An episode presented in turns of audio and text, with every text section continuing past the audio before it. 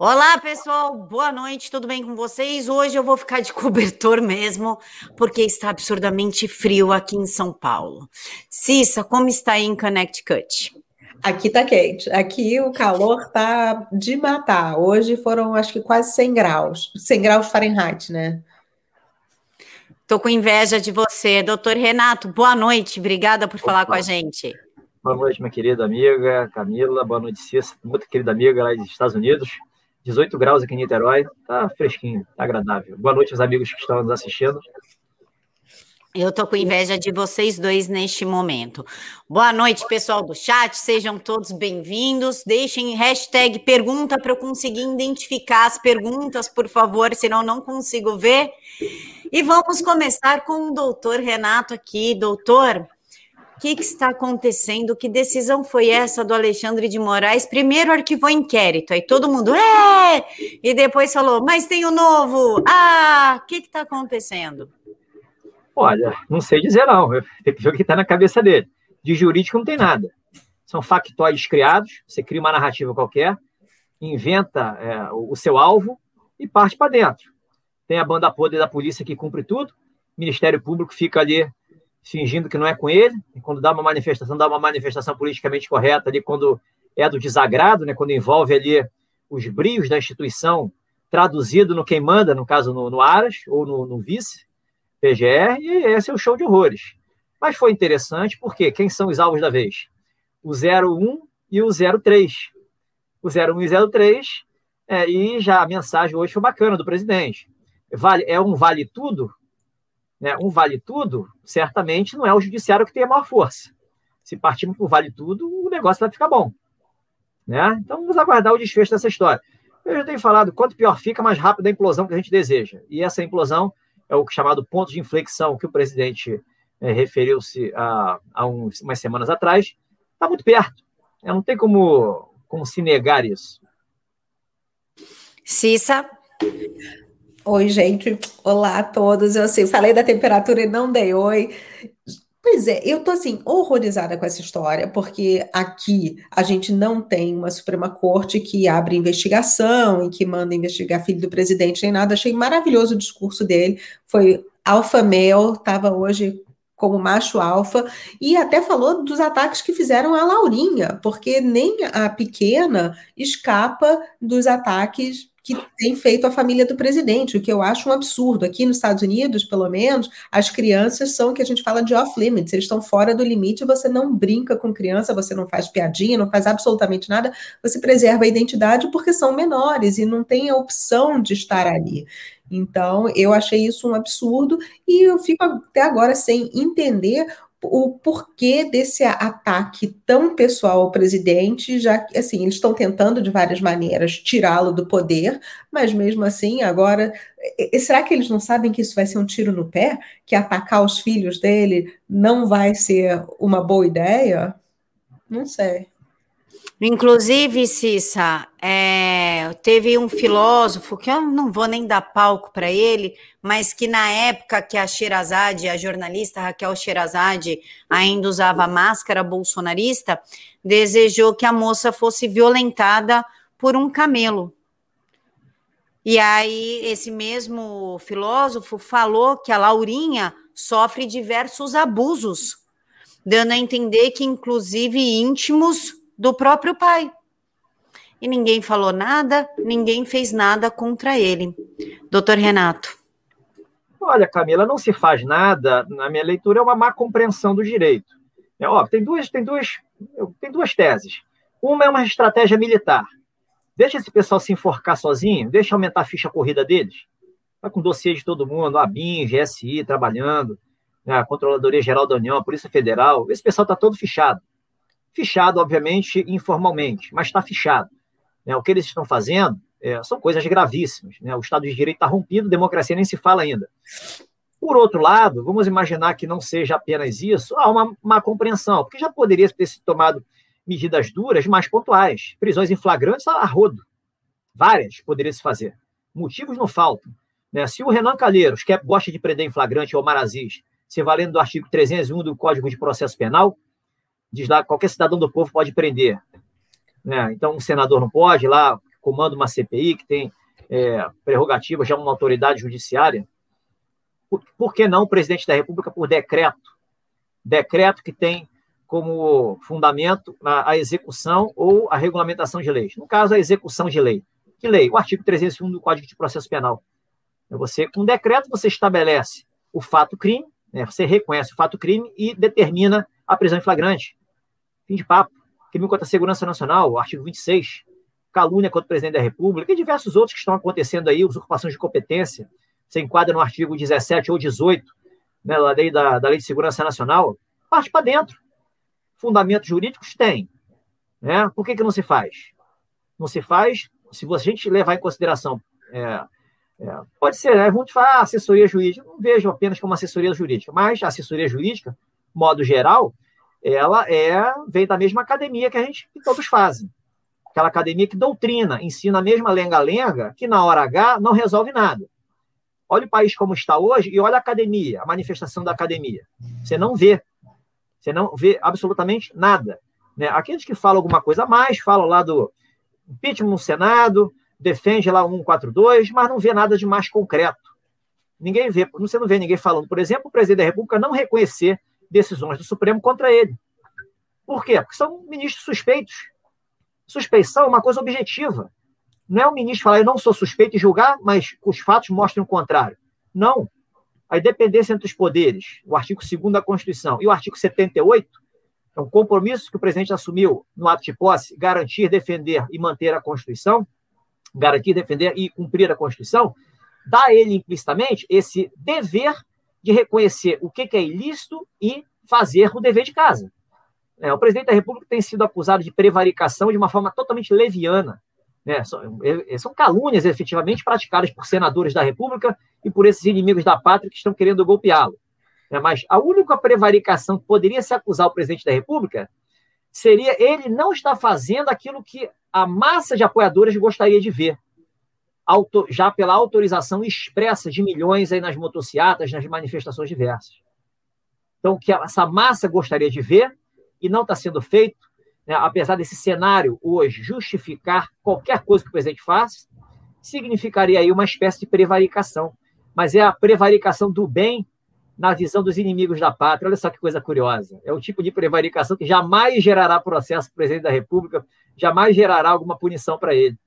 Mas é a única prevaricação, que é a prevaricação do bem. Essa é bacaninha, e se cogitar isso é até um pouco arriscado, né? Mas é o cenário tenebroso que a gente está vivendo. Cissa?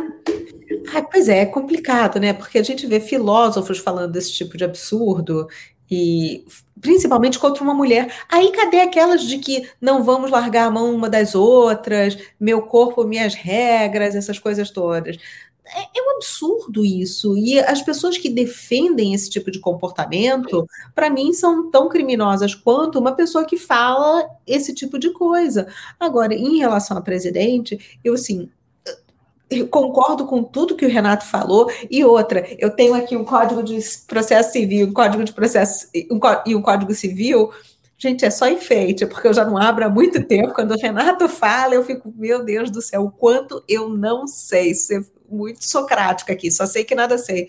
Mas eu tô achando maravilhoso que finalmente o Bolsonaro deu indícios de que ele vai agir, que ele vai deixar de tolerar esses desmandos dos togados aí do Brasil. Até eu não entendo como que as pessoas ainda recebem ordem deles e cumprem essas ordens, porque o Renato já tinha falado outras vezes de que essas ordens absurdas não se cumprem. E eu acho que é por aí, porque aqui nos Estados Unidos, um juiz jamais poderia dizer para polícia falar: olha só, você vai lá e vai prender fulano de tal. Olha só, você vai lá e vai investigar os filhos do prefeito, do governador, do presidente da república. Eles iam rir da cara do, do, do juiz e falar: não, você está aqui só para simplesmente é, analisar a Constituição e enforçar a lei. É isso, você não pode abrir, e eles jamais teriam o assinte de abrir uma investigação contra um filho de presidente. Assim, eu estou horrorizada com a situação daí, com o que está acontecendo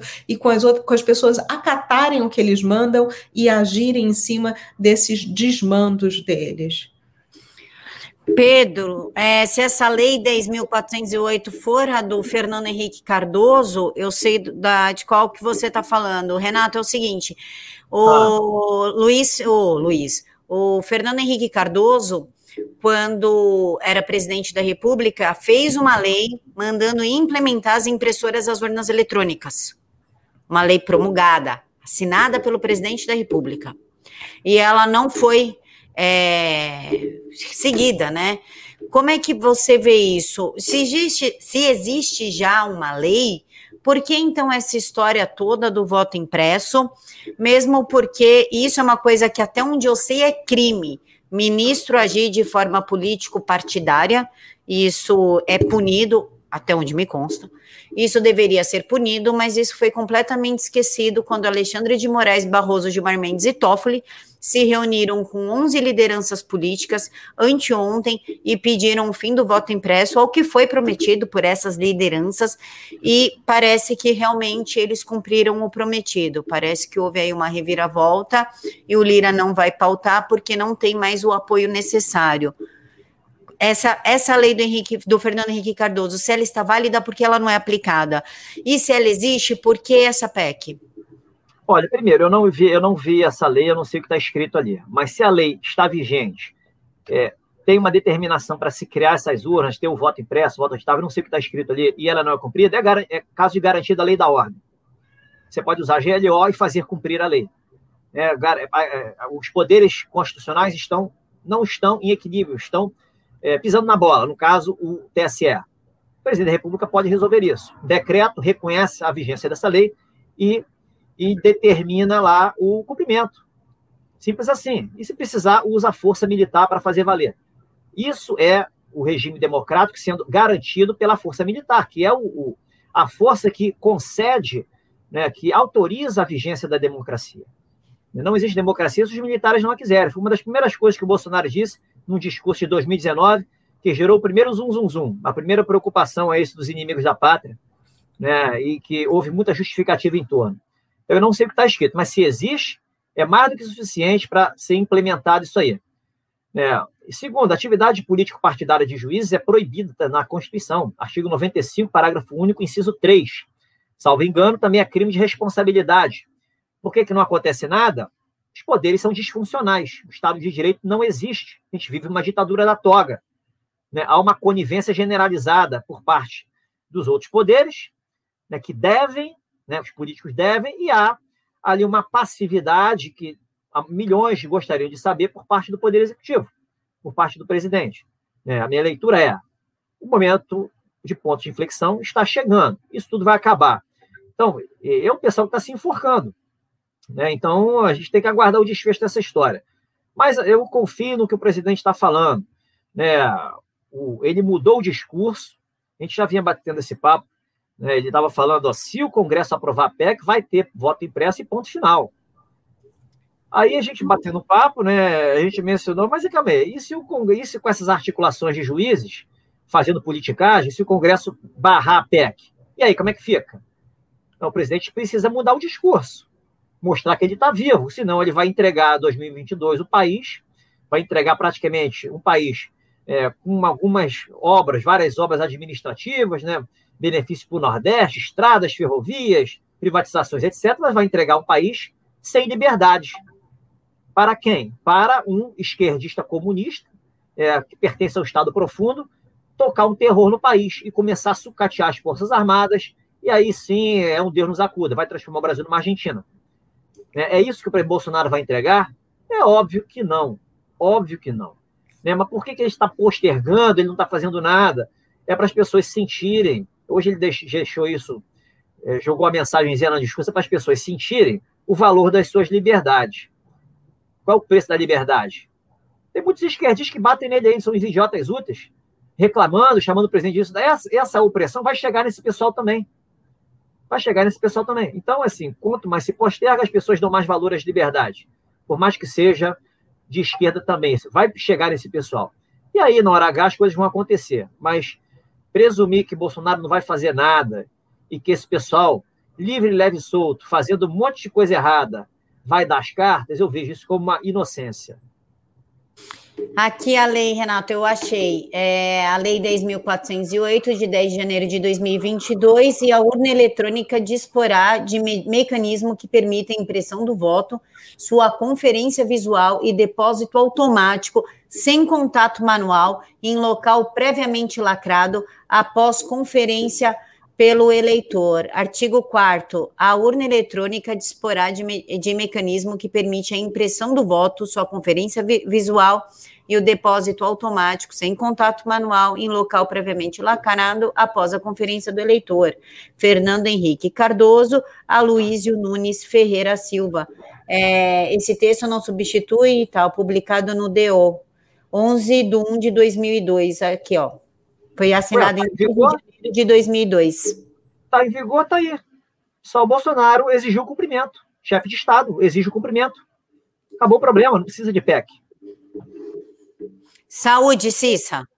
Como é que ele vai exigir o cumprimento? Faz um decreto, né, reconhecendo como chefe de Estado a validade da lei, ele como chefe de Estado, e ele dizendo que para 2022, como chefe de Estado, né, é, determina o cumprimento dessa, da lei por parte dos órgãos competentes. Cissa? Caso de, em caso de descumprimento, medidas terão medidas administrativas, normativas, militares serão tomadas para dar fiel, dar, dar fiel cumprimento a essa lei, garantindo lá a, é, a, a legitimidade da democracia representativa. Fim de papo. Essa lei é suficiente. Pois é, eu a, a, fico vendo essa lei, fico chocada dela não estar tá sendo cumprida. E outra, gente, uma coisa que me passa pela cabeça o tempo inteiro assistindo essas aberrações e lendo os documentos que eu recebo e tudo, é justamente por que, que tem, tem processo de impeachment contra alguns juízes da Suprema Corte sentados no colo do é, presidente do Senado e do presidente da Câmara. Por que, que eles não pautam isso? Porque eles estão abusando do poder deles. Isso tem que ser pautado. Eu, eu não entendo porque. O que, que eles estão esperando? Estão esperando chegar um novo processo lá para pautar? Qual, qual é o problema? O que está acontecendo aí? Não entendo isso. Mas não é obrigatoriedade, isso aqui é ali uma é decisão política. Existem os, os iguais acima da lei e os iguais abaixo da lei. Os que estão acima da lei, ninguém ainda puxou esse pessoal para baixo da lei. E só quem pode fazer isso é o Poder Executivo, com base no chefe de Estado e chefe supremo das Forças Armadas.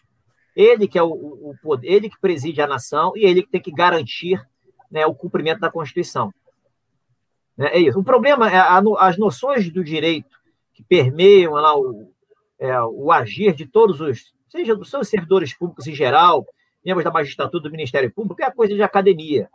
É o beabá. Né? Se vendeu a ideia de que o tribunal da última palavra sempre toca. E, e aí a gente está vendo esse caos aí patrocinado no país. É o Ministério Público com petições espúrias, sem fundamentação alguma, fazendo politicagem, impunes. Né? Então a gente não vê nada contra esse pessoal. Por que não vê nada contra esse pessoal? Se vendeu uma ideia de democracia com conteúdo corrompido. É o democracia com conteúdo corrompido. Esse pessoal, prefeitos hoje, praticamente não governam a cidade, eles são ameaçados por promotores de justiça. Né? Governadores hoje têm a sua vida é, infernizada por membros do Ministério Público também. O presidente da República, olha o que está acontecendo com ele. Né? Chega esse vice-procurador-geral aí, que é um cara infiltrado, é um cara de esquerda, né? é um cara que elogiou a CPI, está é, tá de brincadeira. Né? Com base na petição da Rosa Weber, intimou a PGR para se manifestar sobre a prevaricação do Bolsonaro. É, ele elogiou a CPI, tem que aguardar lá o belíssimo trabalho. Está de brincadeira. Né? Esse cara não é, não está falando sério, ele não representa a instituição Ministério Público, ele está manchando a imagem da instituição, falando isso, coisas que a gente está vendo que está acontecendo. Diferentemente do Arthur, o Arthur Lira fez uma ironia em relação à imparcialidade da CPI. Né? E o, o vice-procurador-geral fez um elogio. E aí? Qual dos dois estão corretos? É a forma jocosa do Arthur Lira ou a forma ali é, com uma de certa disfarçatez do vice-PGR? São ali duas grandes autoridades da, da pseudo-república, da República das Bananas, fazendo um contraponto. Esse é o cenário. Né? A, a, a, o Supremo avalizando tudo que essa CPI faz, quebrando sigilos de inocentes. Inocentes. Não tem nada de indícios contra si, de indícios de crime. Por outro lado, o presidente da República batendo o tempo inteiro no G7 da CPI. Esse é o estado de coisas tenebroso. E como é que a gente pode respeitar isso? Como é que a gente pode levar a sério esse país? Então, alguma coisa vai ter que acontecer. Alguma, isso aí não vai acabar bem, diria, para os inimigos da pátria, para a população e para o presidente da República, e, e vai terminar bem. Né? Para o país vai terminar bem. A gente está num, momento de transição, toda a sujeira está vindo à tona, vamos ver. Tem que ter um pouquinho de paciência, mas está tudo errado, a gente está vendo. Cissa, eu vou pela opinião não jurídica, né? Mas do que, é, do que eu sei. O Pacheco, pessoal, já vou ler todos os superchats, tá? Já deixei aberto aqui. É, o Pacheco é advogado e ele tem diversos processos no Supremo Tribunal Federal porque ele age em nome de alguns políticos é, condenados por corrupção. Então, com certeza, ele não vai contra o, o Supremo Tribunal Federal se ele depende do Supremo Tribunal Federal para dar ganha, causa é, ganha, ai meu Deus, causa ganha para os é, pros, é, clientes deles, Cliente. então. Gente do céu. Jamais que ele vai fazer isso. Ele tem um monte de processo. Ele era um dos maiores advogados de Minas. Então, ele não vai. Nunca. É a República dos Compadrios. É, é, a República dos Compadrios. É a Republiqueta dos Compadrios. Gente, mas se eles começarem a pautar de um, de outro, de outro, de outro, porque vai aparecer mais motivo, ele limpa isso tudo, ele vai conseguir continuar conseguindo, é, continuar conseguindo advogar e chegando lá ele vai estar com pessoas imparciais, pelo menos. O problema é esse. É, é a imparcialidade dos novos ministros hoje, assim, a nossa, democracia, nossa representatividade no Congresso é zero. Eles não têm nenhum compromisso com o povo. O sistema eleitoral os protege, o sistema partidário os protege, né? e o povo, coitado, o povo elege um, vota em um e elege o outro, né? sobretudo na Câmara dos Deputados, com esse sistema proporcional nefasto aí que, vi, que, que vigora no país. Então, a gente não dá para falar que a culpa é do povo em relação ao que está acontecendo lá em cima. Há um sistema corrompido. O sistema não funciona, ele está falido. E como é, qual vai ser o jeito disso? É, Bolsonaro está brigando para uma eleição é, lícita no que vem, transparente, né? E isso vai tornar, o caldo vai, a panela vai explodir, a panela de pessoa vai explodir. Ninguém tem que ter dúvidas em relação a isso. Renato, Salim Bitar pergunta: Doutor Renato, você não acha que Bolsonaro, para defender a, a democracia, Bolsonaro pode e deve fazer um ato de força e parar de jogar nas quatro linhas da Constituição? Olha, eu acho que Bolsonaro não tem que defender a democracia, porque a democracia não existe. O que Bolsonaro tem é que destruir essa ditadura da toga, enquadrar esses agentes que andam na ilicitude, na criminalidade o tempo inteiro, né, e dar um basta nesse estado criminal e sem regras que a gente vive. Então a gente tem que mudar o enfoque. Né? E para fazer isso, ele não precisa agir fora das quatro linhas da Constituição. Ele vai usar o poder legítimo que ele tem, que é o poder de chefe supremo das Forças Armadas. A, usar a força militar não significa agir fora da Constituição, significa agir dentro da Constituição usando uma força que é excepcional, quando esse estado de coisas tenebroso exige. É o, é o caso agora. Então tem que não precisa agir fora da Constituição. Tudo que Bolsonaro fizer hoje será válido, será legítimo seja usando uma regra que ninguém imagina, que é prender em flagrante, que está lá previsto no Código de Processo Penal, seja criando uma solução que não é, não sendo ali uma receita de bolo, mas uma, uma solução que seja fundamentada juridicamente, né, com lógica, com coerência, com base nos fatos, como é o caso dos decretos que ele já tem pronto, seja criando uma solução é, não prevista expressamente, porque ele tem o poder popular todo à sua disposição. Povo está acima da Constituição. O povo, se ele quiser derrubar, colocar tudo abaixo, não há quem segure. Não há instituições democráticas, entre aspas, que, vi, que vão ficar de pé. Né? Então, e o povo que é o povo que determina o regime que deseja. O povo está insatisfeito com a ditadura da toga. Então, Bolsonaro, como representante maior, como titular do poder constituinte, chamado originário, ou poder instituinte, né, como gosta do falar o meu amigo Ribas, doutor Ribas Paiva, de São Paulo, ele pode fazer o que ele quiser para colocar a ordem na casa que terá legitimidade plena, não será golpe. Ele tem tudo, absolutamente tudo nas mãos. O porquê de não querer fazer no momento, só ele pode dizer. Cissa. Pois é, eu concordo com o Renato, agora tem, eu fico com uma dúvida, porque aqui nos Estados Unidos, assim, o, o, povo realmente é o mandatário da Constituição, aqui o povo é que manda, e os militares, eles juram proteger a Constituição e proteger o país de inimigos estrangeiros e domésticos. Porque o que eu vejo aí, eu não sei se no Brasil os militares fazem o mesmo julgamento, porque assim, o que eu estou vendo é que nós temos inimigos domésticos muito bem definidos aí no Brasil e que ninguém ainda resolveu agir contra eles. E assim, as, eu vejo muitas pessoas falando, ah, porque a corda vai estourar, a corda vai estourar. Gente, a corda tem que estourar uma hora e eu acho que assim a gente tem que ter o apoio militar para agir dentro da Constituição, feito você falou, e nos, proteger as pessoas de bem, os cidadãos, é, até o presidente contra esses inimigos domésticos que estão abusando de poder. Pelo menos essa é a minha interpretação, estando aqui longe. Olha, se isso aqui é, existe, aqui é, os militares servem para garantir. Então, a Constituição expressa ali é, é, bem clara: defesa da pátria, garantia dos poderes constitucionais e garantia da lei e da ordem. A pátria está sendo atacada internamente o tempo inteiro. Quando você quebra a federação, você permite confederações locais e regionais, permite, é, de uma forma abusiva, atos totalitários de governadores e prefeitos com a desculpa esfarrapada de que está zelando a saúde da população. Você zela, é engraçado, você zela pela saúde, mas mata as pessoas de fome, de depressão, é, levando ao suicídio. Né? Que saúde é essa? Que politicagem é essa?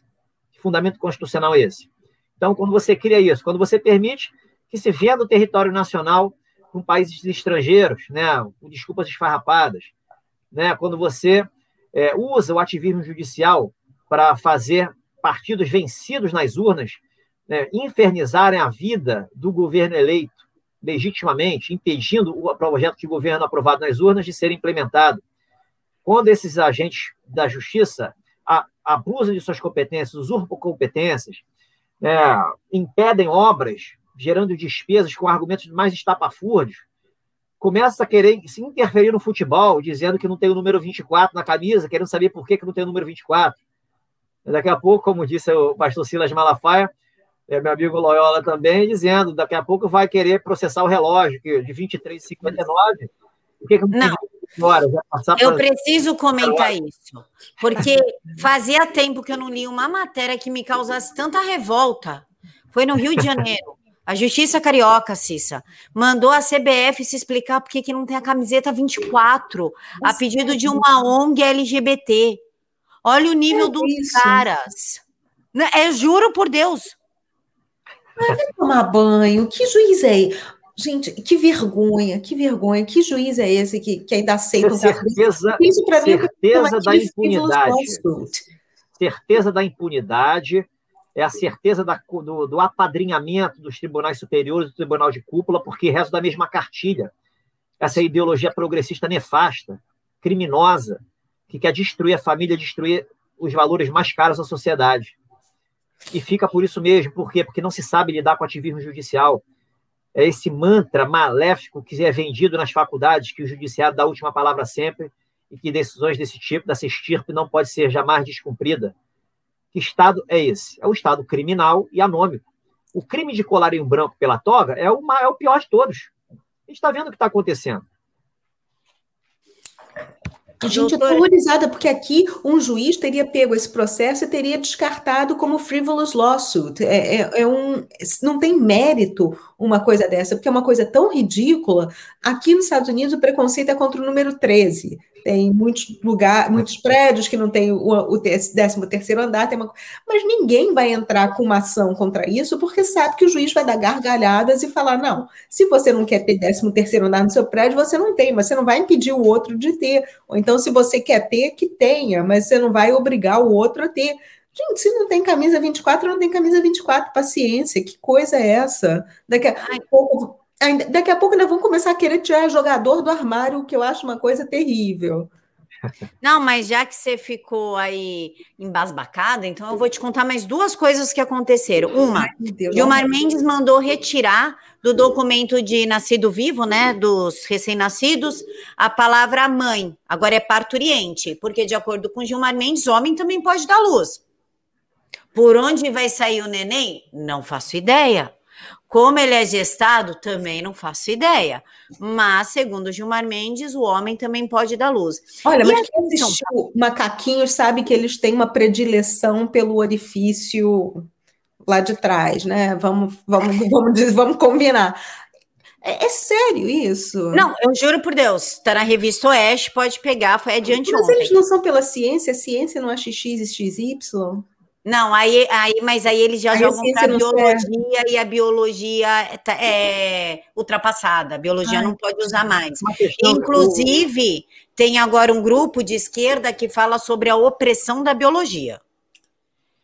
Mas fica pior. O Congresso Nacional, Camila, o Congresso Nacional perdeu a razão de existir hoje. O Judiciário faz as vezes do Congresso Nacional. Né? Não, uma, é uma lei, seria uma lei antibiológica, seria uma lei aberrante, mas que o Judiciário dispensa o Congresso, não precisa, eles fazem o que eles querem. A certeza da impunidade é absoluta. Tá não, mas é que aí o senhor já comenta tudo de uma vez, porque fica pior. Essa que é a questão. Ainda piora. A Câmara dos Vereadores aqui de São Paulo aprovou aqui e já enviaram para a Câmara dos Deputados Federais para aprovar em Brasília, né? É o PSOL e o PT. Aprovou aqui em São Paulo uma lei da, da, da cueca com absorvente. É um negócio assim, porque homem também menstrua. Ai, que coisa mais fofa. E até agora eu também não sei como é que homem menstrua, ainda não descobri. Mas agora aqui foi aprovado sim. É, cuecas que se adaptam a absorventes e também tem um projeto do absorvente para meninas. Isso, isso até eu concordo, para é, meninas absurdamente pobres que não têm condição. Isso. E é, as meninas têm que usar jornal, às vezes é um absurdo, não, né? É um absurdo. E ou tirar o nome da mãe e botar parturiente. Isso é absurdo. Agora, eu não sou parturiente, eu sou mãe, eu sou eu mãe, sou mãe dos meus filhos, sabe? Mas Me desculpa, questão, mas eu não sou parturiente. E outra, vão fazer o quê? Vão começar a implantar útero nessas pessoas, do mesmo jeito que fazem implante de coração, agora vai ter implante de útero. mas existe um zum zum zum na, na comunidade científica aqui do Brasil que eles estão tentando exatamente isso. Isso é absurdo. Gente, mesmo assim, não muda o DNA. O DNA de homem é diferente do DNA de mulher, do mesmo modo que é diferente do DNA de um macaco, que é diferente do DNA de uma vaca, de uma é diferente. Não adianta. Ou a gente é o partido da ciência, ou a gente não é o partido da ciência. Então, vamos combinar isso. Ciência diz que XX é, mulher XY é homem. E isso já está definido desde o momento da concepção. Quer dizer, você é concebido, todo mundo tem XX, de repente vira XY e está ali, tudo bem, menininho, começa a crescer um órgão genital, menininha não cresce, mas cresce o útero, essas coisas todas. Você me dizer depois que essa criança agora tem o perde o direito de dizer que a hora que vira adulto é mãe, porque tem pessoas com distro, disforia corporal, porque isso é até classificado no livro de doenças psicológicas como é, é, é gender dysphoria. Eu não sei como é que se fala, mas é, é disforia de gênero.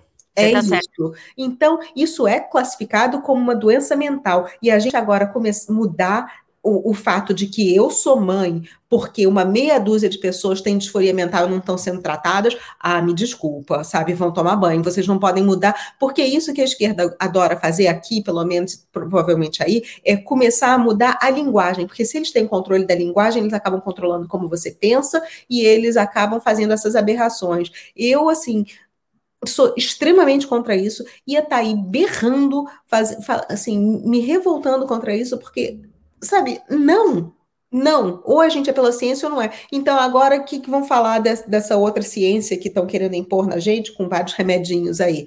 Isso vale ou isso não vale? Porque ou a gente vai pela ciência ou a gente não vai. Então, isso me revolta. Esse assunto, principalmente, quando toca nessa coisa de mãe e de gênero, é uma coisa que me revolta, até porque quando é adulto, você faz o que você quiser com seu corpo, quer cortar um pedaço, corta, quer colocar outro, coloca, não tô nem aí, o problema é seu. Agora, daqui a pouco vira feito o que fizeram aqui, que são crianças e que aí começam a tirar o consentimento do pai e da mãe e tudo. Então, eu acho que está na hora, se isso começou a acontecer aí, eu falo por experiência própria, porque está acontecendo aqui. Então, comecem a lutar aí para mudar essas leis, para que as leis sejam enforçadas, assim, Renato vai falar dessa, da lei muito melhor do que eu, mas eu acho que está na hora da gente começar a levantar a voz e falar: não, chegou ao limite, não dá. Tem Renato. coisinhas. Né? É, as instituições políticas estão dominadas por esse sistema esquerda. A hegemonia granciana está ali, tomou o país, assaltou as instituições. Ninguém questiona isso. Então você vai aprovando essas leizinhas aí, vão, vão sendo implementadas com o aval dos chefes do poder executivo locais e regionais. A gente está vendo o que está acontecendo. O Congresso Nacional hoje, ele é movido a quê? Né? Quem são, quais são os interesses que fazem aquilo lá se movimentar? Não são os interesses da população, mas não são mesmo. A gente está também assistindo isso de camarote. Essas decisões judiciais, que, igual do Gilmar Mendes, que ele fez esse tipo de determinação né, para o SUS, quando é determina, direcionada ao SUS, o SUS, é, é, é, quem é responsável é o Poder Executivo. Né? O poder, um chefe do Poder Executivo que tem abrios e conheça um pouquinho né, de direito, ele pode muito bem ignorar esse tipo de decisão e enfrentar, ir para o embate com o judiciário. Né? Sobretudo se ele tem o comando das polícias, no caso, o governador de estado, um, um prefeito, coitado, prefeito ali, ele está ali, está no mato sem cachorro né, ele não tem como se defender, ele vai ser refém da situação. Mas os governadores de Estado e presidente da República, esses não. Esses podem, podem é, jogar essa decisão no lixo com a maior tranquilidade do mundo e fazer valer a vontade do Poder Executivo, que é a vontade com base na Constituição. Né? E, e o que eles estão fazendo são. É, o Judiciário está legislando né, sobre coisas que não têm respaldo, qualquer respaldo constitucional. Né? falar que é direito à igualdade, inventar uma igualdade com base nesse tipo de narrativa antibiológica e daí fazer determinações ao SUS. Por outro lado, é o tipo de determinação judicial que os cartórios cumprirão. Porque os cartórios têm um vínculo com o Poder Judiciário. Então, qual é o tabelião né, que vai desobedecer uma decisão vinda de ministro Supremo? Né? Não vai. Os cartórios cumprirão essas determinações. E quem emite as certidões de nascimento são os cartórios. Então, aí a gente está vendo ali o, é, a confusão que isso pode gerar. Né? É o judiciário dando ordem para os cartórios com base na tua vontade. Qual é a vontade? A vontade de implementar esse progressismo, né? a Agenda ONU 2030, é, atropelando a vontade popular, atropelando o governo do presidente da República, que é eleito nas urnas com maioria absoluta dos votos. Então, vamos ver, o desfecho dessa história será legal. A gente está vivendo um momento ímpar da história do Brasil gatilhos e mais gatilhos sendo acionados. É, tem respingado no presidente, dá uma barrinha, uma, uma, umas balinhas de borracha, dá uma cutucada, ele sente um pouquinho, mas resiste bem. Ele não atirou ainda. Vamos ver o contra-ataque. Tem que aguardar um pouquinho. Ai, Renato está sendo muito bonzinho de falar de, bolinha, de balinha de borracha, porque eu já estou aqui pensando numa bazuca, eu quero granada, eu tenho feito campanha para comprar meu F-35, agora eu quero o F-35 muito armado, porque olha, se alguém, se alguém do cartório resolvesse fazer isso, de colocar parturiente, eu rasurava esse troço na hora e falava, não, mãe, sou mãe. Que coisa! Renato, como você foi citado no superchat, eu vou passar para você responder, tá? É, do Marcelo. Ele foi super educado, mas né, nada justo você responder. Camila, desculpa. A, Camila, desculpa ao doutor Renato. Sei que ele é intervencionista, mas cansa de ouvir ele dizer sempre as mesmas coisas. Quem fala muito porque age pouco. Até quando? Olha, eu não sou intervencionista não sou intervencionista. Eu só falo que as instituições são disfuncionais né, e acreditar que vai se, o que o estado de coisas hoje vai se resolver com essa politicagem de Congresso, né, com esse sistema de justiça que a gente tem, isso é negacionismo. É, presumir que a gente está assim há 40, 50 anos, com esse estado de coisas tenebroso, e que tem que demorar mais 40, 50 anos para a gente se tornar um país decente, trocando cabeças, trocando ministro que se aposenta, né, fazer uma rede de conservadores, vamos para a guerra cultural, etc., sem resolver o problema efetivo, que é limpar a criminalidade das instituições, isso é negacionismo, é não encarar a realidade dos fatos. Eu sou a favor de resolver o problema, é limpar a criminalidade do Estado, transformar o Brasil de novo num Estado de direito, algum dia deve ter sido, pelo menos em alguns instantes. Hoje ele não é. O Brasil é um Estado de não direito, é uma ditadura da toga meia boca, porque não comanda as Forças Armadas. Comanda a banda podre das polícias, né? E tem aí o patrocínio também, o longa-manos, né?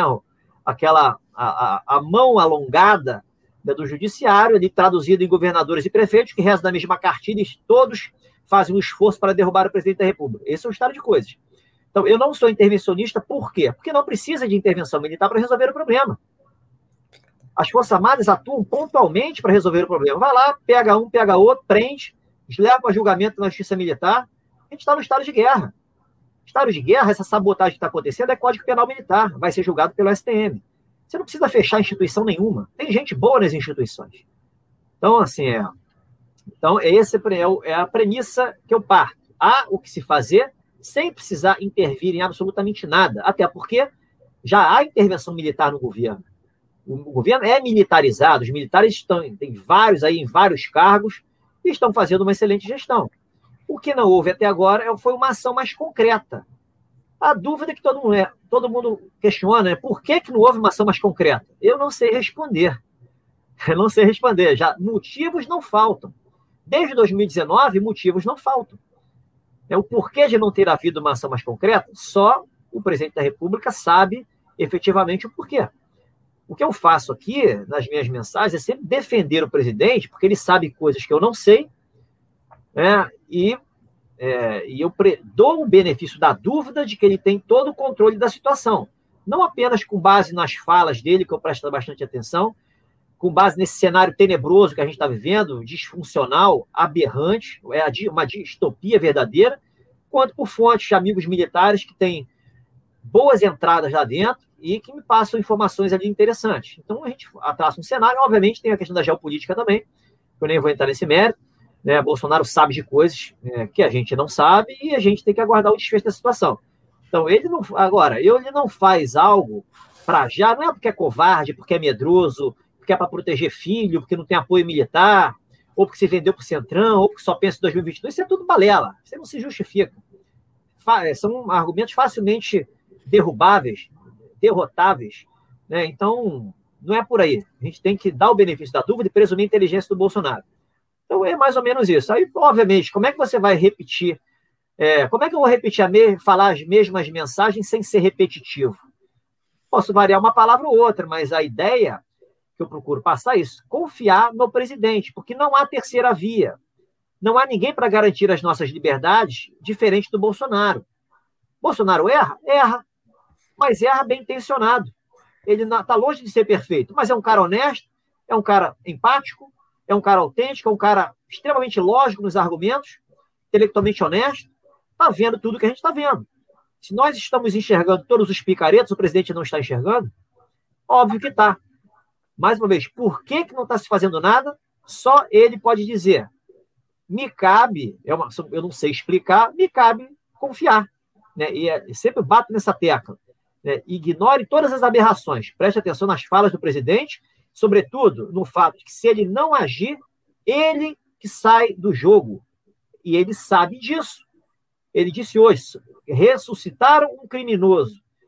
Estão fazendo politicagem para impedir o voto transparente, para reelegê-lo na fraude. Como é que ele não vai fazer nada?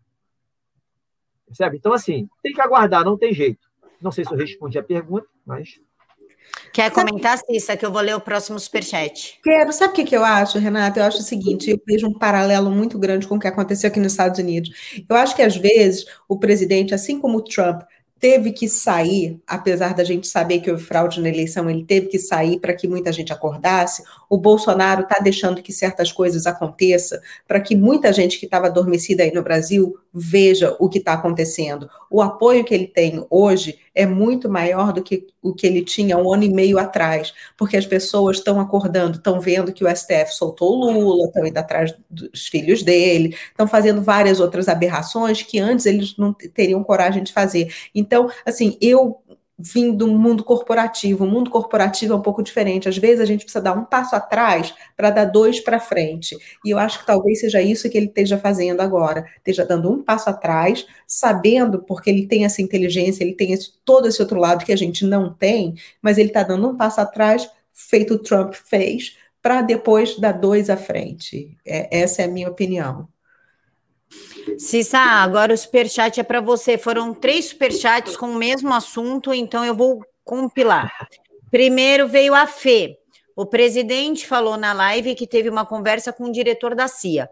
Agora saiu no Vista Pátria que o diretor da CIA, o Burns, está em jantar com o presidente e com os generais. Ah, não, é, depois teve o da Wanda sobre esse assunto. Cissa, o diretor da CIA está em reunião com o presidente Bolsonaro, general Helena e Ramos. Achamos que tem coisa grande aí, devido à traição que a, da que a CIA contra o valoroso povo americano. Dá para acreditar nesse diretor? Quem é esse diretor, Cissa? Por que, que ele está no Brasil? Não, isso eles fazem visitas esporádicas para vários países estratégicos diferentes. Agora chegou a vez do Brasil, eles estão aí. A CIA, aqui a gente chama Clowns in America, são os palhaços da América. Está havendo uma guerra interna enorme agora entre a CIA e o, o NSA a CIA, quando eu falo CIA, aqui é a CIA e também tem o FBI, o FBI. Esses dois estão de um lado porque eles têm é, são uma mistura civil e militar contra o NSA, que é o serviço de inteligência que é mais militar. Eles estão meio que numa guerra interna aqui nos Estados Unidos. Por quê? Porque a CIA e o FBI eles querem assumir o controle total da inteligência que hoje em dia é militar. Eu vejo o, o Trump e o Bolsonaro tinham uma aliança muito forte. Então, eu acredito que eles estão aí, estão falando com o Bolsonaro, mas o Bolsonaro não é bobo. Ele mandou o Eduardo para cá várias vezes. O Eduardo é muito próximo a Ivanka, então ele sabe em quem confiar. Ele sabe muito bem quem é esse chefe da CIA, se ele é confiável, se ele não é. Então, calma, porque sim, tem assuntos estratégicos que eles estão resolvendo, até porque, como eu falei há algumas semanas, tinha um navio do Irã que estava indo em direção à Venezuela, saiu desviou a rota, foi parar lá na África, mas a gente nunca sabe o que está acontecendo em relação, porque o Irã anda botando as manguinhas de fora debaixo do titio Bidê. Então a gente está meio preocupado com essas coisas todas, então pode ser que ele tenha ido para aí para falar sobre isso. É, hoje é o aniversário de 100 anos do Partido Comunista Chinês, então é engraçado o, é, o enviado da CIA está aí hoje, até porque o, o, embaixador daí também já botou as manguinhas de fora, já foi falar algumas besteiras, como falaram aqui também. Então tem muita coisa acontecendo, mas eu acho que o Bolsonaro é muito bem assessorado, ele conhece pessoas muito boas da família do Trump, então eles sabem quem confiar e quem não, não confiar. Eu vou destacar aqui o comentário da Natália, porque justamente acabaram de desmonetizar a live, mas eu já recorri, agora leva uns três dias para eles considerarem. Mas eu peço a gente ler. Não, é pessoal do chat. Tomar cuidado com as palavras, que aí desmonetiza aqui.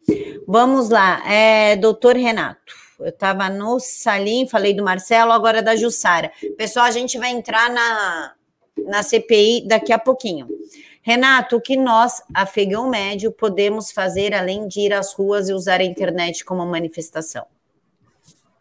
Orar, olhar para dentro, tratar das próprias emoções, né, ler bons livros, bons filmes, confiar no presidente. Não há mais o que fazer. Né? Não adianta entrar em conflitos, né, brigar com quem você não consegue lidar. Né? Não adianta, tem que agir de uma forma inteligente. A gente está num estado de guerra, é uma, é uma guerra que ataca as nossas mentes. Né? As coisas acontecem para tirar o nosso equilíbrio. E quando a gente tira, perde o equilíbrio, a gente fica emocionalmente abalado, perde a racionalidade e faz um monte de besteira. É assim que esse pessoal da esquerda leva vantagem. Desestruturando a base. Quem são a base? São os milhões que apoiam o governo. Daí a importância de se manter o povão aceso nessas motocicletas, nas manifestações. Não há efetivamente o que o povo possa fazer além disso é manter a confiança no presidente. Se o povo quiser fazer alguma coisa, seria para ser além disso.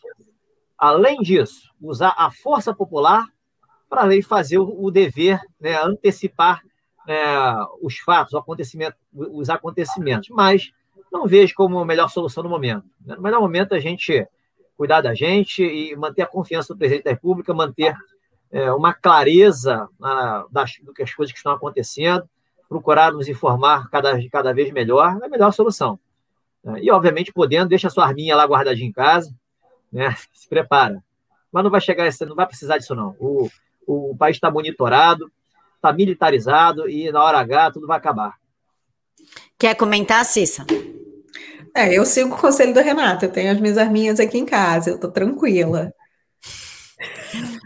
O Alex Rondão deu boa noite, Camila, conteúdo de primeira. Obrigada, Alex. Dani Santos, se entendi bem os incisos 4 e 5 do artigo 59 da lei do Fernando Henrique Cardoso foram alterados na lei 10.750 de 2003. Já vejo isso, Dani, já ponho aqui na, na tela. Wanda, Cis, ah, nós eu já li da, da CIA. Sandra, Renato, você é fantástico, você fala exatamente o que eu penso e falo em 100%. Falem mal de mim, mas não falem no meu presidente. E a Sandra complementa: honra, honestidade e dignidade custam caro. Meu pai pagou com a vida, já vi essa história antes. Incapazes perseguem e matam. Salve o meu presidente. E o Eli Jones, inclusive, a gente já fez até um bate-papo no canal dele. Live top, hein? Boa noite, linda Camila, doutor Renato e sua amiga Cissa. Saudades das nossas lives. Abração. Vamos falar de CPI, pessoal. Vamos lá. Hoje foi o cara lá, o representante de venda da da, da, da VIT, que na verdade não é representante de venda, porque a AstraZeneca não usa representante de venda, mas o ponto principal é, ele desmentiu Luiz Miranda. Como é que fica agora, Renato? Oh, Luiz Miranda aprontou nos Estados Unidos, aprontou no Brasil e agora aprontou no Congresso. É o picareta de Miami, eu posso falar. Fala primeiro, pode falar primeiro, Cícero. Não, não, não, pode falar você. Eu só sei que ele é o picareta de Miami, deu golpe em todo mundo lá, continua sendo persona não grata, é capaz de ver o sol nascer quadrado se voltar para a Flórida. Então, tudo bem. E está no, tá no Congresso, né? Que vexame, que vexame. Olha, eu gosto muito da palavrinha inconsciência. Consciência. A CPI é composta de gente inconsciente. Eles ainda não perceberam aonde eles se meteram eles não perceberam, eles estão no processo de autofagia, de autodestruição, um processo entrópico. Eles não perceberam isso. O próprio presidente da República já deu o recado várias vezes, estão perdendo tempo ali, não vão conseguir absolutamente nada. Mas eles insistem, é, são atos de desesperados. Aí, vamos lá, eles praticam atos, eles confabulam, procuram chamar as pessoas que vão, teoricamente, vão falar aquilo que eles querem escutar para alimentar as narrativas, os factóides que eles criam, mas veja que está dando errado. Chamou lá um, um deputado, né, que inventou lá alguma besteirinha, né, foi gravado, né, chamou o cara da empresa, o cara mostrou a gravação, desmascarou o deputado, né, e, e aí acabou com a narrativa da CPI, deixou desequilibrado o relator e o presidente, os caras entraram em conflito lá entre eles mesmos, chamou um deputado lá do, do, do Amazonas, o deputado encurralou lá o presidente da CPI, ou seja, ele saiu de controle. Sabe de quando o, o ser humano não controla as consequências dos próprios atos. Eles plantam, né? a colheita é a colheita que vem, não é a colheita que eles querem. Nenhuma CPI foi criada, é difícil uma CPI ser criada e chegar àquele resultado pré-programado. Aqueles que eles fazem no acordão pré, não existe isso numa CPI. As coisas saem de controle porque tem uma força maior por trás de tudo que mantém a ordem é, que deve haver no momento. Né? E aí o que está acontecendo? É uma CPI que está mostrando que o Senado já ali, é, mostrando a qualidade do Senado em matéria de representatividade, de legitimidade, é isso que a gente tem. É, mostrando e por outro lado a CPI também está ajudando a desmascarar cada vez mais a jogar credibilidade abaixo de zero do Tribunal do Supremo Tribunal Federal que convalida conduções coercitivas aberrantes quebras de sigilo de inocentes com base em, em narrativas das mais estapafúrdias, que não tem nada de direito, manipulações de princípios. Né? Por outro lado, um tribunal que também veda a quebra de sigilo quando é para investigar algum criminoso, como, por exemplo, o, o agressor do presidente da República, que está preso e até hoje né, tem lá os aparelhos dos advogados indevassáveis, pelo menos né, em tese, né, na aparência. Então a gente está vendo tudo o que está acontecendo. A CPI nasceu apenas para apimentar o contexto e acelerar o processo que a gente deseja que, e que vai acontecer, é o processo de implosão dessa podridão, da limpeza.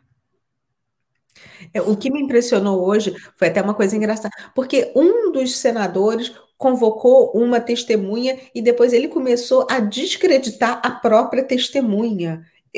Assim, é muito bizarro, é muito bizarro. Assim, esse circo de horror que eu achava que não poderia ficar pior depois deles terem convocado uma médica maravilhosa que tem assim um currículo extraordinário continua piorando e muito, e eles não estão percebendo que, assim, tá na hora de parar, tá na hora de fingir que tá todo mundo dodói, não vamos mais fazer, vamos economizar o dinheiro do povo, porque fica melhor assim do que continuar isso, porque eles continuando isso, continua esse, assim, pra gente é ótimo, porque como entretenimento, antigamente, assim, eu tinha que tomar engove para assistir. Hoje, assim, eu assisti rolando de rir, achei muito engraçado, achei virou assim, eu estou torcendo para que continue assim, porque pelo menos eles estão sendo pagos para entreter a gente, né? Já é um ganho para a população.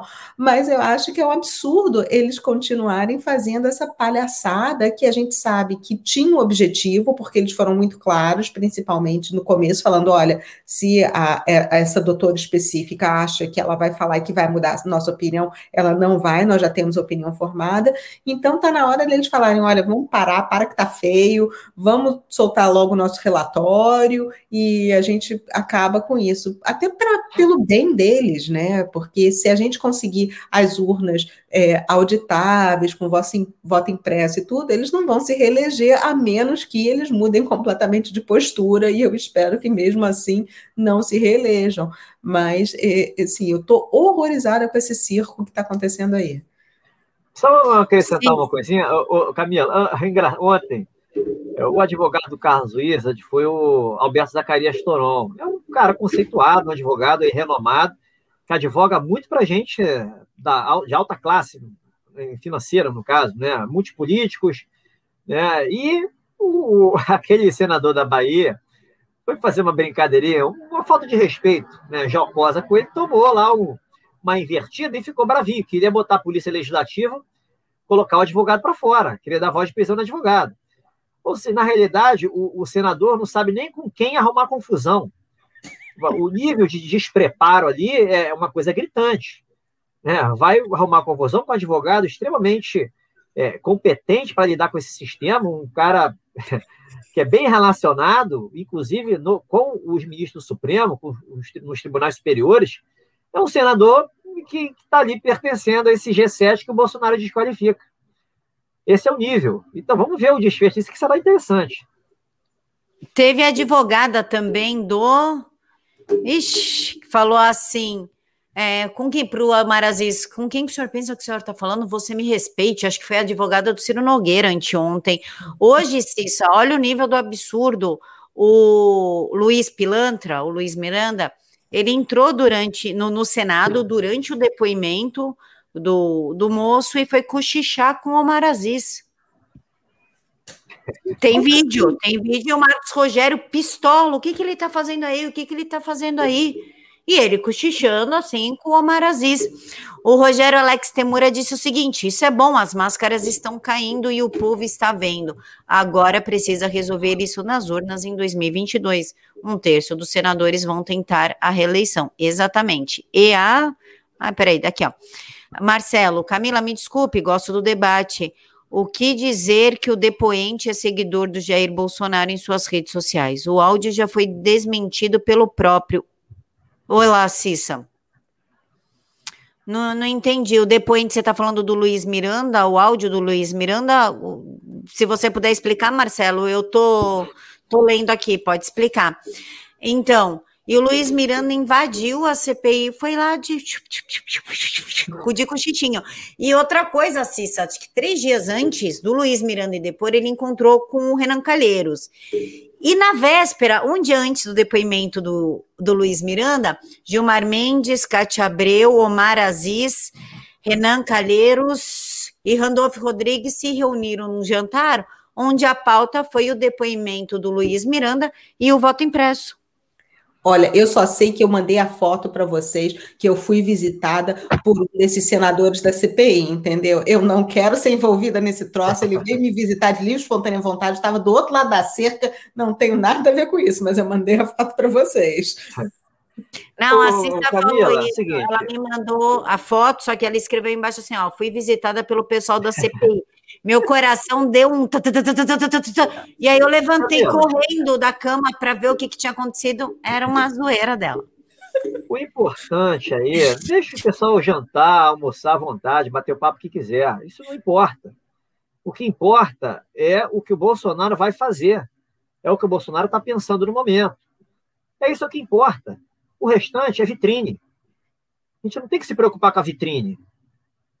A gente tem que se preocupar com o conteúdo.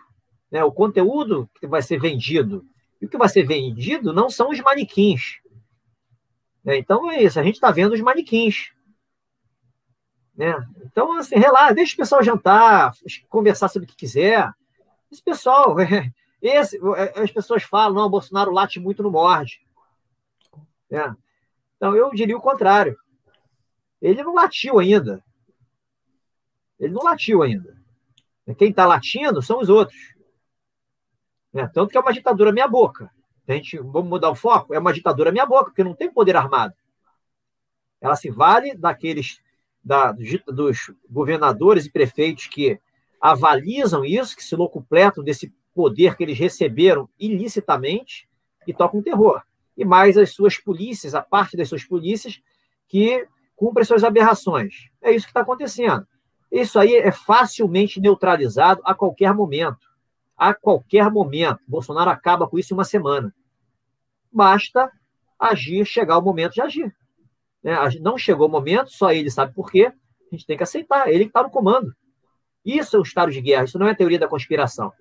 Se a gente está oprimido aqui, pensando dez vezes se fala alguma coisa ou não, se vai xingar um ou outro ou não, é, se, ah, se vai lá dar um passo para o lado, lado, lado esquerdo para o lado direito, se a gente está pensando isso, é porque a gente está sentindo na pele.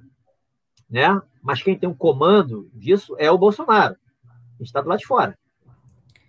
Renato, olha, eu como Ariano e o Bolsonaro como Ariano, eu acho que você está coberto de razão, porque ele realmente não latiu ainda. Porque quando o Ariano late, meu amigo, não fica pedra sobre pedra. Ele vai latir, vai morder, e aí já era todo mundo. Veja a tranquilidade do Bolsonaro, sim, essa tranquilidade, as brincadeirinhas. É, quando ele fala mais sério um pouquinho, ele dá uma patada no ministro ou outro, dá os alertas dele. É, então é o que ele tem feito. Hoje ele aí, quando, quando, quando maior estoura um pouquinho, quando estoura um pouquinho com um jornalista que faz perguntas imbecis, aí ele dá, vai lá, usa. Mas aí, óbvio, tem direito também, né? Não é perfeito, ele não tem essa inteligência emocional toda. Alguém tem que pagar, pagar a conta de vez em quando, e sobra para um jornalista. Né? Então, é faz parte do jogo. E hoje ele subiu o tom com a maior diplomacia. Ele Sim. deu uma subida de tom, mas foi muito diplomático em relação a tudo. Marcelo Souza, Marcelo Souza explicou, sim, Camila. O depoente de hoje se declara bolsonarista em suas redes sociais e é P. militar. O áudio que ele mostrou, ele mesmo desdisse depois. Grato. Agora. Ah, eu fechei o microfone. Agora eu entendi. Cissa, primeiro você, suas considerações finais. Eu só tenho que agradecer estar aqui, eu estou adorando, eu estou aprendendo pra caramba, principalmente com o material que você me manda para eu estudar, Camila, obrigada. Hoje eu tive, acompanhei mais de perto o que estava acontecendo aí, já ajudou pra caramba, e muito obrigada a todos vocês, obrigada pelas perguntas, fiquem tranquilos em relação ao que está acontecendo nos Estados Unidos, porque tio Trump é muito parecido com o Bolsonaro, ele está tranquilo, está falando que o, o negócio aqui vai mudar, a gente está vendo que as auditorias estão andando, então, assim, eu estou assim, minhas rugas até diminuíram, eu nem precisei de botox. Tô tranquilíssima. E em relação aí também, eu estou adorando o Bolsonaro tá agindo do jeito, ele está agindo de maneira muito pensada, muito planejada. Existe um plano por trás. Ele não está agindo de forma emocional como os outros estão e por isso que os outros estão dando tiro no pé. O fato deles terem ido atrás dos filhos foi muito evidente o desespero deles. Então, calma, gente, está tudo tranquilo. E assim, me vejam lá nas minhas redes sociais. Eu faço as lives de segunda a sexta do meu canal, que é com o meu nome, ao meio-dia, falando de Estados Unidos. Quando falam, pedem para falar de Brasil, eu falo, vai para Camila, vai para o Renato, porque eu só falo besteira. Vocês falam muito melhor que eu. Então, muito obrigada a todos. Adorei estar aqui de novo. Renato, se você puder fazer as suas considerações finais e responder a pergunta do Wilson, Renato, como você tem tanta certeza que o presidente vai agir, eu agradeço. Vamos lá, primeira coisa, por que, eu tenho tanta certeza que o Bolsonaro vai agir? Primeiro, ele tem um cara de caráter. Né? Quem consegue ler uma pessoa, né? a questão da inteligência emocional, é, é questão de você de percepção do ser humano. É um cara autêntico, é um cara empático, é um cara que fala a verdade, não mente. Né? Ele fala na cara, não é politicamente correto. Então, ele tem valores, tem caráter. Segundo, a personalidade dele não é do tipo que aceita essas falcatruas dessa, com essa passividade. Quem estuda a personalidade, enxerga Bolsonaro, é um Enneagrama, é um tipo 8, eu diria, social, ele não é nada disso, não é essa passividade, essa subserviência, essa ideia de que tem medo, é covarde e que está pensando lá numa eleição. Não é nada, tem nada a ver com o Bolsonaro isso. Tem nada a ver. Né? Quem fala isso desconhece o estudo das personalidades humanas, desconhece, deveria se inteirar a respeito. Terceiro, é, se ele tem é um cara de palavra, ele tem que, no final, cumprir a palavra dele. Né? Até então, não, ele não traiu a palavra dele em nenhum momento. As pessoas fazem juízo de valor em relação a isso, mas são conclusões, eu diria, levianas. E o que uma coisa que ele disse? Eu peguei um país destroçado em 2019, vou entregar o país muito melhor em 2022. Ele entregará um país muito melhor em 2022 se ele não agir? Impossível. Se ele não agir, ele vai entregar uma ditadura da toga para um corrupto esquerdista qualquer ele vai entregar uma ditadura. Vai acontecer isso? Não vai. Né? Porque ele, além disso, além disso, né, base na lógica do que ele fala, tem o um lado da própria é, do, da instinto de sobrevivência do presidente. Ele está sendo atacado, agredido como chefe de Estado com todo o poder que ele tem nas mãos. Imagina ele sendo golpeado e saindo na presidência com base em fraude. O que, que vai acontecer com ele? Aí tem o instinto de sobrevivência ainda legitimando tudo isso. Também, é, as falcatruas que estão acontecendo, que são, estão aí as claras para todo mundo, infinitas, de todos os âmbitos dos poderes, dos órgãos, da, da aí é União, Estados, municípios, são falcatruas e mais falcatruas. Governadores, prefeitos, togados, agentes do Ministério Público, Defensoria Pública, advogados, né, gente da polícia, muita gente envolvida, imprensa, artistas, são falcatruas e mais falcatruas. O GSI não trabalha, a banda boa da Polícia Federal não trabalha, das polícias não trabalham, é, a Controladoria Geral da União, os órgãos de fiscalização. Aqui, o que, que esse pessoal está fazendo? As forças de inteligência do, do Exército, das, das, Forças Armadas em geral, o que, que esse pessoal faz? Eles não municiam o presidente com informações, eles não, não constroem dossiês, eles não. Eles fazem o quê? A gente tem que presumir que isso aí, pelo menos, está funcionando né? até porque é do Poder Executivo, que eu diria que é o poder mais confiável que a gente tem hoje. Se você somar ainda a questão da geopolítica, o que está acontecendo nos Estados Unidos, o, o, o já está passeando, feliz da vida, fazendo discurso, falando que vai voltar e tudo mais, o judiciário trabalhando como nunca, o Senado, tudo para desbaratar as falcatruas que houve lá em 2020, coisas que não estavam fazendo quando o cara estava no poder. Qual a lógica disso? O cara presidente com tudo na mão e nada acontece. Todo mundo fica recolhido esperando o outro assumir. O cara assume, tudo começa a funcionar contra o cara que assumiu. Isso não tem lógica. Sem falar nas ordens executivas que ele assinou, é, no, no, na, na, no fato de Washington estar tá sitiado, o fato de agora o, o, o BD lá está bombardeando o Irã, bombardeando aquilo que teoricamente seria a favor da esquerda. Não faz muito sentido o que está acontecendo. Então, se você pegar isso tudo né, presumir ainda a inteligência do presidente. Né? Ele é um cara inteligente, fala que foi zero de curso. Né? Quem faz a MAN não é burro. Quem passa para escolas militares não é burro, tem inteligência, ele tem vivência, 15 anos de exército, tem amigos militares diversos, conhece essa política suja como ninguém, que vivenciou lá e, e, e, e não se corrompeu, senão ele não seria eleito se ele tivesse corrompido. Estavam querendo algo contra ele para arrebentar com ele em 2018, não conseguiram. Depois disso tudo, presumir que o Bolsonaro não vai agir e que ele é covarde, que está aí para proteger filho e tudo mais, eu diria que é ato de desespero. As pessoas não estão aguentando o sofrimento pessoal, né, estão angustiadas, irritadas e estão querendo arrumar um boi de piranha. A gente pode não compreender o porquê de estar demorando a ação do presidente. A gente tem todo o direito de não compreender. Mas daí, falar que o presidente está vendido para o sistema e não vai fazer nada, e entregar o governo de bandeja para gente que deveria estar presa, não faz o menor sentido dentro da minha lógica, dentro do, dos fatos que a gente está vivenciando. É, o que faz o sentido é exatamente o oposto do que se diz. Né? Ver esses inimigos da pátria, todo mundo é, com aquele destino maravilhoso que a gente aguarda. E não é um destino é, com, com audiência de custódia e prisão lá de cinco aninhos, cumpre lá um sexto em regime aberto e está em casa pagando sexta. Não é nada disso. É um desfecho grandioso. Sem isso, o Brasil jamais será a pátria do evangelho e coração do mundo, jamais será uma democracia verdadeira, jamais entrará no rumo de prosperidade. A gente está no momento de, quando fala de transição planetária, não é de graça. Né? Nada que está acontecendo é à toa. Tudo tem uma razão de ser que foge da compreensão dos cinco sentidos. A gente tem que confiar. Ou você tem fé ou tem fé. No final das contas, tudo que eu estou falando, com base nisso, tudo que eu estou trazendo, ainda tem o meu ato de fé. Eu confio no poder superior que mexe lá o teu dedinho para impedir que o livre-arbítrio de pilantras mal utilizado cause essa desordem e leve a humanidade para onde eles querem, ou seja, para a destruição, para fazer todos de escravos. Isso não vai acontecer. A ordem cósmica é mais forte de tudo e vencerá ao final. O bem já venceu. O bem já venceu. O que está acontecendo é muito passageiro. Aproveitando, despedir de vocês, né?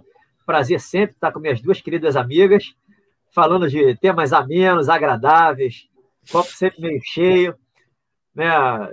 Quem, quem quiser me seguir no Instagram, tá lá, Renata R. Gomes Oficial. Twitter, mesma coisa, Renata R. Gomes Oficial. O restante, Renata R. Gomes. Telegram, Face, né, o Bom Perfil. Recomendo a abertura da conta no Bom Perfil, porque zero de censura, uma rede brasileira, a gente tem que dar força.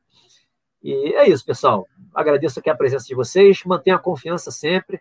É, errar faz parte da vida. Né? Bolsonaro erra? Claro que erra. Ele não é perfeito, mas é um cara muito bem intencionado e ele fala que não é o salvador da pátria, mas eu falo que tranquilamente, ele é o salvador da pátria. Como ele mesmo disse, imagine se o Porsche estivesse aqui, o que estaria acontecendo com o país. Então, ele é o salvador da pátria. Então, a gente tem que ter um pouquinho de paciência. Mais uma vez, muito obrigada, Cissa. Muito obrigada, doutor Renato. Muito obrigada, pessoal do chat. E agora eu vou me enrolar na coberta, porque tá frio demais aqui em São Paulo e eu sou uma pessoa que odeio frio. Que papai, nós tem uma raiva sem tamanho de frio.